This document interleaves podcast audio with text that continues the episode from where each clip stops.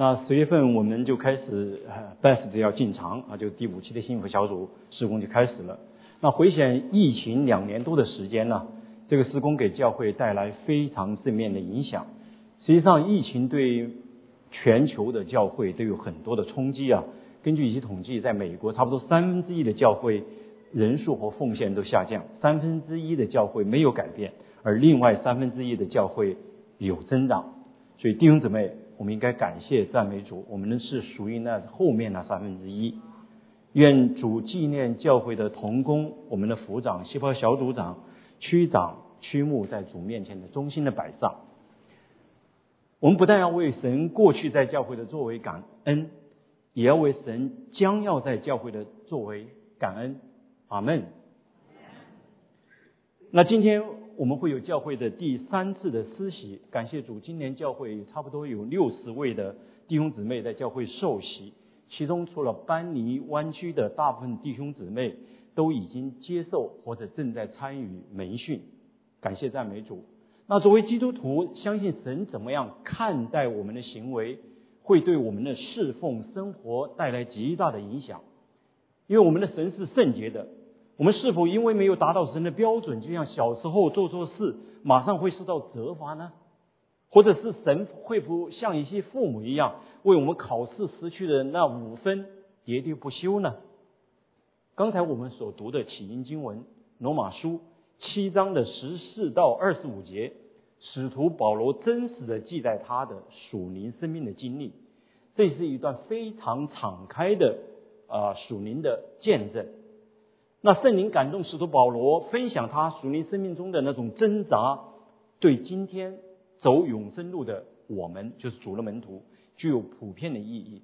那这段经文中，保罗以自己的经验，从三个不同的方面面向来描述信徒的征战。好，第一就是善与恶。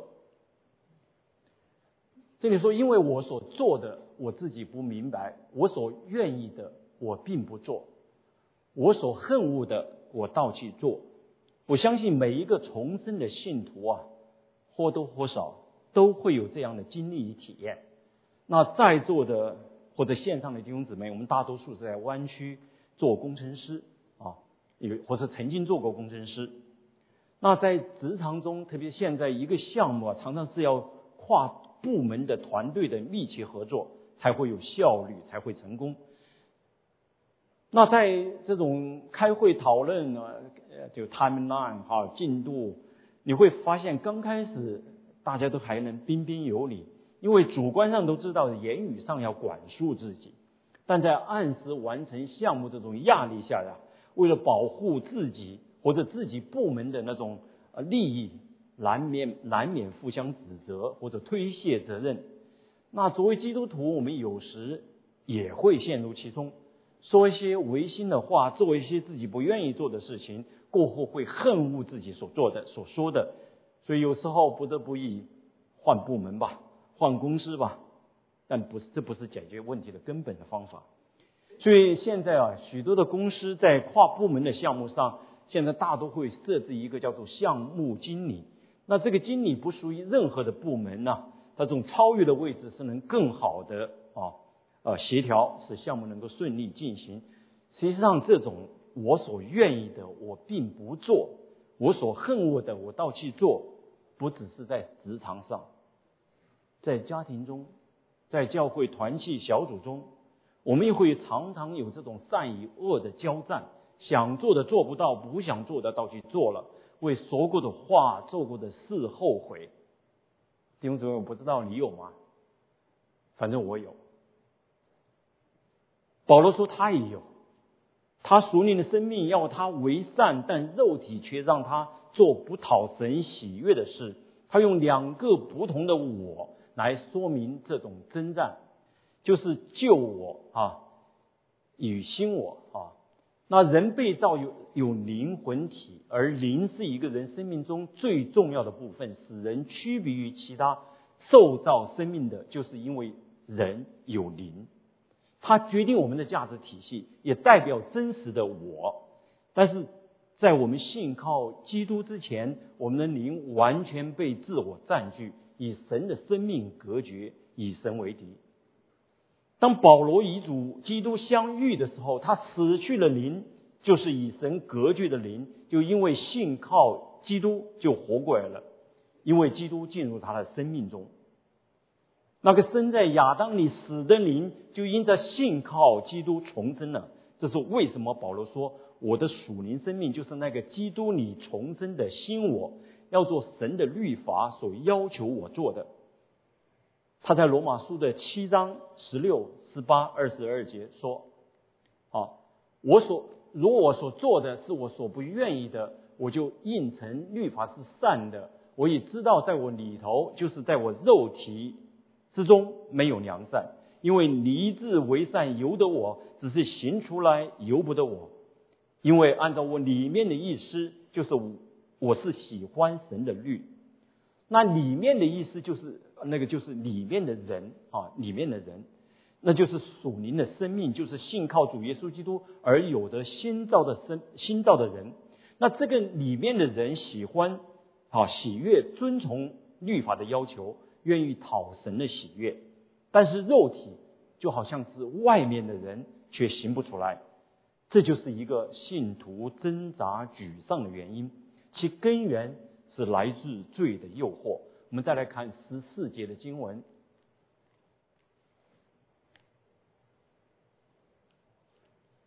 我原晓得律法是属乎灵的，但是我是属乎肉体的，是已经卖给罪了。律法是属灵的，是说律法来自于神，是好的。肉体，这里边讲的肉体，就是遗传了亚当罪性的人性。保罗保罗说啊，就是这个来自亚当的罪性，在他的生命中造成了这种交战。所以在十七节，好，下面还有一个啊，十七节，既是这样，就不是我所啊，就不是我做的，乃是住在我里头的罪做的。那二十节基本上同样的意思，如果去做所不愿做的。就不是我做的，乃是我里头的罪做的。字面上看来了，保罗好像给自己做错事、犯罪找借口，是坐在他里面的罪做的。实际上，这里保罗把罪拟人化了。他借着这个见证告诉我们，在我们重生之前呢，如果犯罪，可能不太会有这样的征战，因为灵里是死的。生命中的中心是自己，是我们自己，没有神，所以逐渐的形成了属地的价值体系，不健康的习惯和处理人际关系的技巧。但当我们信靠基督，邀请他进入我们生命中那个时刻，我们就因信称义，与神和好，不在神的愤怒之下，有了永恒的生命。但是。由于还活在这个必死的肉体里，那些不讨神喜悦的心思意念、不健康的习惯，并不会马上消失。所以今天有九位受洗，你们今天受洗，你们那些不好的习惯不会马上就消失了啊。实际上，在你肉体中那个罪人还会不断的来诱惑你，使里面的人就是那个在基督里的真正的你。去做你不愿意去做的事情，因此我们就会有挣扎、沮丧、失望。这就是在基督里的新人与旧人的之间那种征战、那种张力。保罗就在这里就是描述的这种经历。这也是为什么有时候我们可能当中都会有人问自己：为什么我不能胜过那些旧的习惯呢？甚至有时候还会怀疑：我真的得救了吗？但是好消息是，正因为你是基督徒，你才会有这样的新我与救我的征战。如果没有这样的征战，换句话说，当你信主后，你从来没有因为你应该要饶恕、接纳、道歉、包容的弟兄姊妹、同事。你从来没有为要为他们来和好、来道、来来挣扎的话，或者从来没有为你所犯过的罪不讨神喜悦的心思意念感到沮丧、挫折、难过，那才是真正的危险。你可能完全没有重生，没有在耶稣基督里新造的生命，有新老生命的征战，善与恶上的挣扎，是因为有来自耶稣基督的属灵的生命。在基督里，那个属灵的生命，那个新的我，总是要主要做主耶稣基督要我做的事，但是我肉体里里面的罪，却是要诱惑我做不讨神喜悦的事。我再以公司那个跨部门的项目为例子啊，比如说你知道，你必须要有其他的部门合作，才可能顺利有效的完成这个 project。因此，在言语上啊，你处处都保持温婉节制。但是，当你的合作伙伴开始咄咄逼人，你觉得他似乎要抢夺你或者你部门的 credit 的时候，你肉体中那个罪人就开始让你头脑发热，告诉你，你必须要开始反击，不然你会吃亏的。结果，这个罪人就开始控制你的口。你就开始更加用更加锋利的言语来攻击对方，结果当然是不散不欢而散了。那当你如果你是个基督徒，当你冷静下来，你会沮丧。今天我怎么不能控制自己呢？为什么要让我的老我发作来控制我呢？这样的感觉就是保罗在罗马书二十四章七章二十七四节所说的。我真是苦啊！为什么啊？谁能救我脱离这取死的身体呢？那问题的答案在什么地方呢？就在第二十五节。感谢神，靠着我们的主耶稣基督就能脱离了。这样看来，我以内心顺服神的律，我肉体却顺服罪的律了。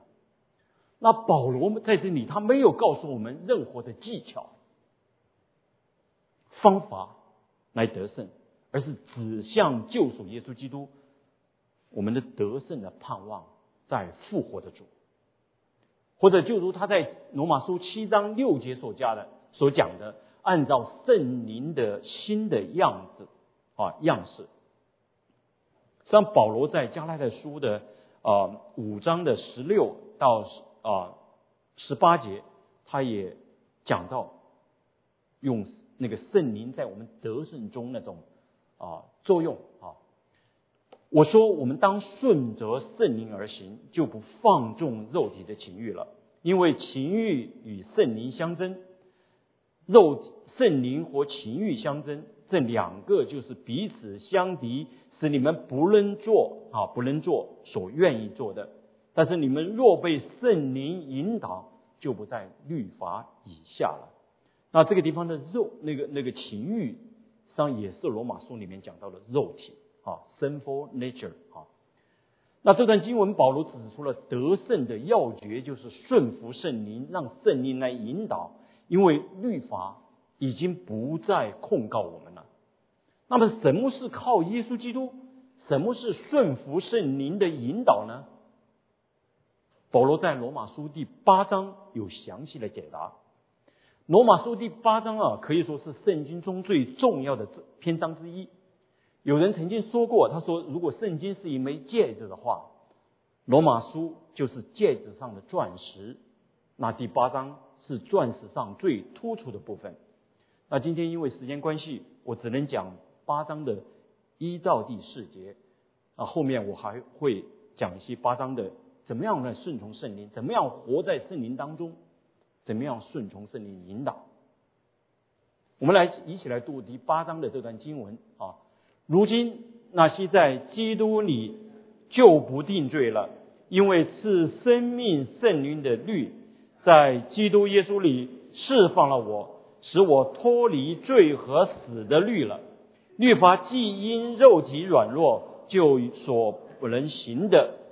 神就差遣自己的儿子成为罪身的形状，做了赎罪祭，在肉体中定了罪案，使律法的义成就在我们这不随从肉体，随是随从圣灵的人身上。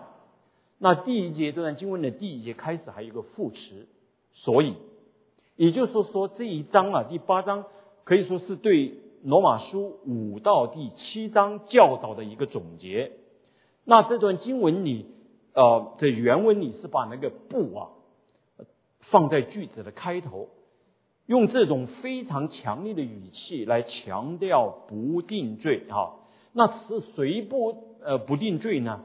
就是在基督耶稣里的人，在新约圣经里面，在基督里或是在基督耶稣里出现过将近两百次，是指那些愿意信靠主耶稣基督、跟随他的人。所以，这张圣经可以说是对耶稣基督的跟随者、主的门徒说的。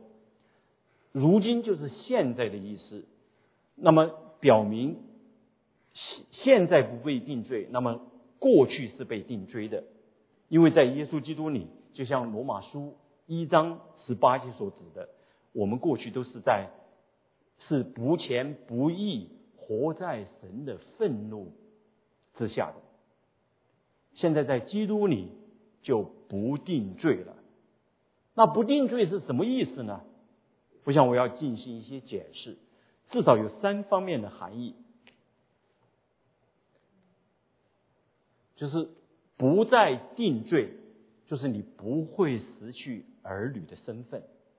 有人会错误的认为啊，神赦免我过去的罪，但是一旦我犯罪的时候，就会失去这个神儿女的身份，会被神赶出家门，所以仍然活在一种惧怕当中，得不到耶稣基督所应许的平安与喜乐。我们来看两段啊，是不是矛盾的经文？第一段是在罗马书的八章十五节，那里说：“你们所受的不是奴仆的心，仍旧害怕；所受的来自儿子的心，因此我们呼叫阿巴父。”那这里的儿子就是基督，心就是灵，儿子的灵就是圣灵。所以在十六节啊，说圣灵与我们同证。我们是神的儿女，所以这段经文显然告诉我们，我们有神儿女的身份。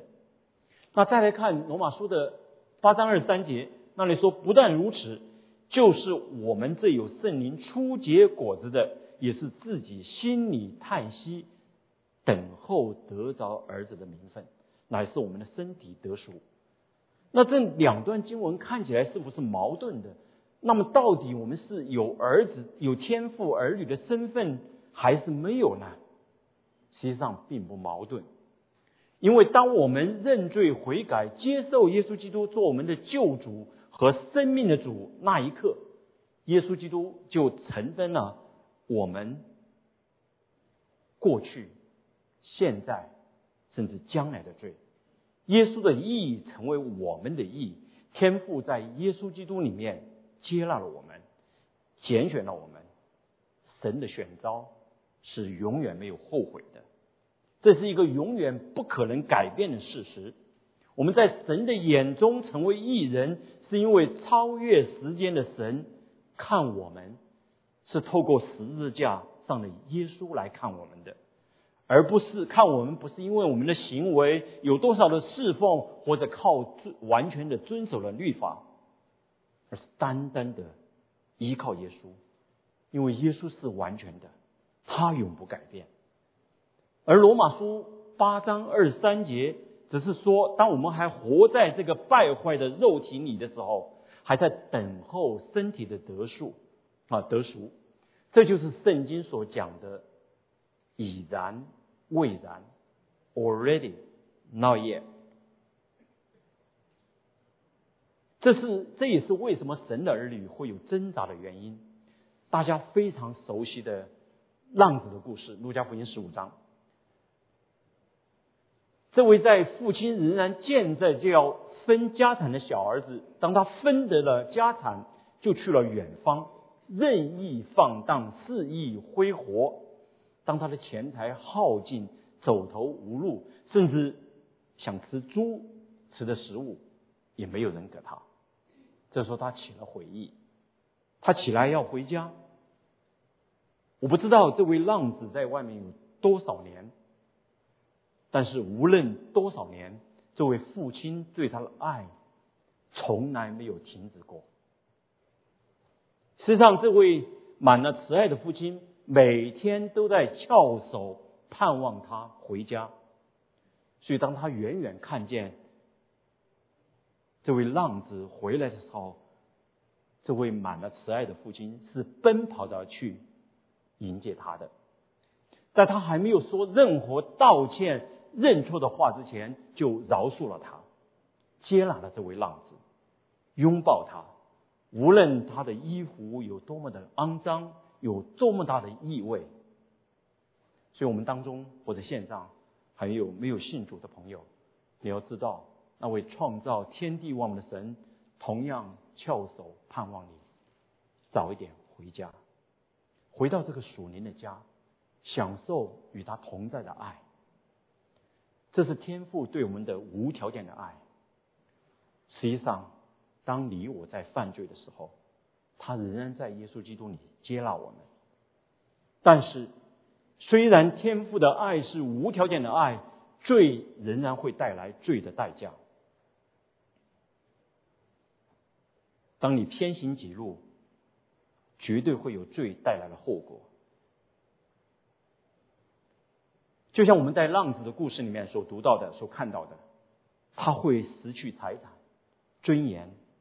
而且那种生活方式，甚至会让他失去健康。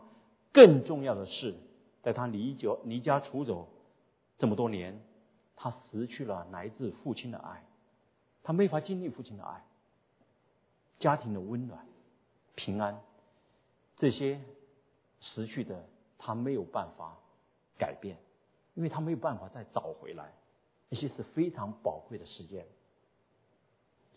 所以，作为一个儿女，神的儿女一定不要轻易犯罪，因为你会为所犯罪付出代价。大家非常熟悉的犹大君王大卫，圣经说他是合神心意的人，但是大卫犯了奸淫和杀人罪。犯罪后，他曾经有一年多的时间活在痛苦当中，因为他不愿认罪。诗篇三十二篇。记载了他认罪悔改、蒙神赦免后那种喜悦的心情，同时也也记载了在那一年多的痛苦挣扎当中，在那些闭口不认罪而苦不堪言的日子里面，那种痛苦。诗篇三十二篇三到第四节，他说：“我闭口不认罪的时候，因终日哀哼而骨头枯干。”黑夜白日，你的手在我身上沉重，我精力耗尽，就像夏天的干旱。大卫不但要经历犯罪的后果、痛苦，失去一生美好团契而有的平安喜乐，他的犯罪也对他的后代带来非常可怕的影响。所以弟兄姊妹。虽然在基督里不被定罪，但我们切不可轻看罪的后果，不要轻易犯罪。那不被定罪的第二层意思，就是不在神的愤怒之下。我们甚甚至有时候哈，我们都会为我们自己做过的事、讲过的话、不好的心思意念，自己老恨自己，但是神却不再愤怒。而是接纳、忍耐，因为我们领受了神的儿子的灵，呼叫呼叫神为阿巴父。我们在座的父亲呢，可能或多或少都有过训练自己孩子骑自行车的经验。当小孩子刚刚拿掉那个 training wheel 的时候，我们会弯着腰扶着孩子，哦，满头大汗的跟着他跑。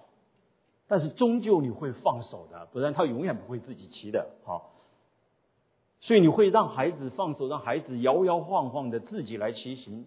那个有一个有爱的、健康的父亲，绝对不会因为孩子没有听从你的指导摔跤而愤怒或者训斥他。任何一位有爱心、正常的父亲，都会赶快跑过去扶起摔倒的孩子，拥抱、亲吻他，安慰他，鼓励他。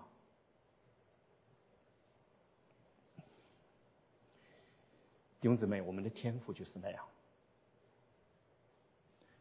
他更关心的不是我们在教会有多少宗教的行为，而是更在意我们是否行在他所喜悦的路上。只要我们愿意顺从圣灵，不断的让福音来更新我们自己，我们外在的行为举止，终究一定会越来越因着顺从圣灵在我们里面的引导，让我们的生命能够更像耶稣基督。所以，因为在耶稣基督里面不再被定罪，天赋上帝的爱会成为我们传福音的动力。而不只是一个责任、义务而已，因为我们过去在神的愤怒之下，在死亡的咒诅下的生活是如此的真实，因此，今天在耶稣基督里面，作为神的儿女，不再定罪这个事实，也更加显得甜美。这可是说人类所能知道的最伟大的好消息，我们得到了。如果闭口不言，我们没法面对天赋。所以，愿所有参加第五期幸福小组的辅长同工，所有为他们带导的弟兄姊妹，能够效法使徒保罗，给人传福音的时候，也向自己传福音，攻克己身，让福音不断的更新我们的生命，使我们的生命更像耶稣基督，能彰显他的荣美。那不被定定罪的第三个含义，就是不再被刑罚。不再被刑罚什么意思呢？就是甚至当你犯罪的时候，天父也不会刑罚你。罗马书的第一章、第二章描述了神公义的愤怒与刑罚在不前不义、抵挡神偏情己路的世人身上。但是，正如我我提到过的。当我们认罪悔改，接受耶稣基督做我们的救主和生命的主，当我们愿意来跟随耶稣基督那一刻，神公义的愤怒、刑和刑罚，都由十字架上的耶稣为我们承担了。为了使我们称义，为了能够救赎我们，所以跟随基督的门徒也永永远远成为神的儿女。前提是你一定要跟随他。对我们来说，神不再是借着律法审判的审判官，而是我们慈爱的天父，我们的阿巴父。这种爱是我们侍奉、遵行主的道、过圣洁的生活的动力，不再被刑罚。使我们不活在最惧怕当中。我在高中的时候啊，曾经参加过学校的田径队。最初田径队是一位年纪比较大的体育老师在带领，他曾经是位军人，所以他对我们要求非常的严厉。为了让我们有好的体能呐，差不多每次训练变速跑，跑几个台阶那是常事。那体体能是我的弱项啊，所以有时候累的真的想吐。但是还要坚持，因为他常常会威胁我们：你们成绩上不去啊，就不会有机机会参加那个市中学生运动会了。那我的身体条件不是太好，当时真的想退出田径队。那这个时候，田径队来了一位稍微年轻点的体育老师，他就负责就分管了那个竞赛部分，就是短跑、长跑、跨栏啊的这些项目。那这这位老师对我们仍然有很高的要求了，但是更多的是鼓励。他后来知道我想退出田径队啊，他专门找来向我谈话。我也表达了我担心成绩不好啊，不能参加市运动会，那我干嘛这么卖命去，呃这么累呢啊？他就安慰我，他说你不用担心，我会帮助你。现在是我负责竞赛，那位老师你害怕那位老师，他不再管你了。那这个年轻的老师呢，也根据我的身体情况安排我参加两百米的低栏啊跨栏的比赛，并鼓励我认真训练。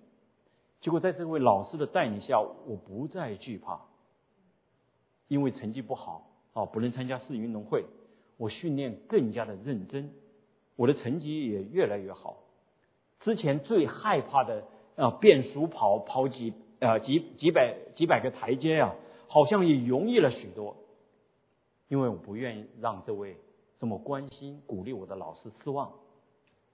那弟兄姊妹，我跟大家分享这个故事，是要告诉你们，顺从圣灵，在耶稣基督里。就像这样，主是你的朋友，好不好？我跟你的旁边的弟兄姊妹讲，主是你的朋友。他不是再是拿着鞭子要随时抽打你的奴隶主，他爱你，就像一位慈爱的父亲爱儿女一样。他不再定你的罪，而是给你能力胜过罪。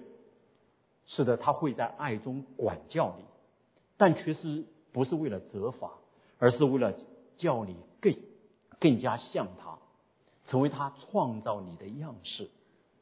但是我要再一次强调，使徒保罗并不是在这里给我们一个继续活在最终的一个原因。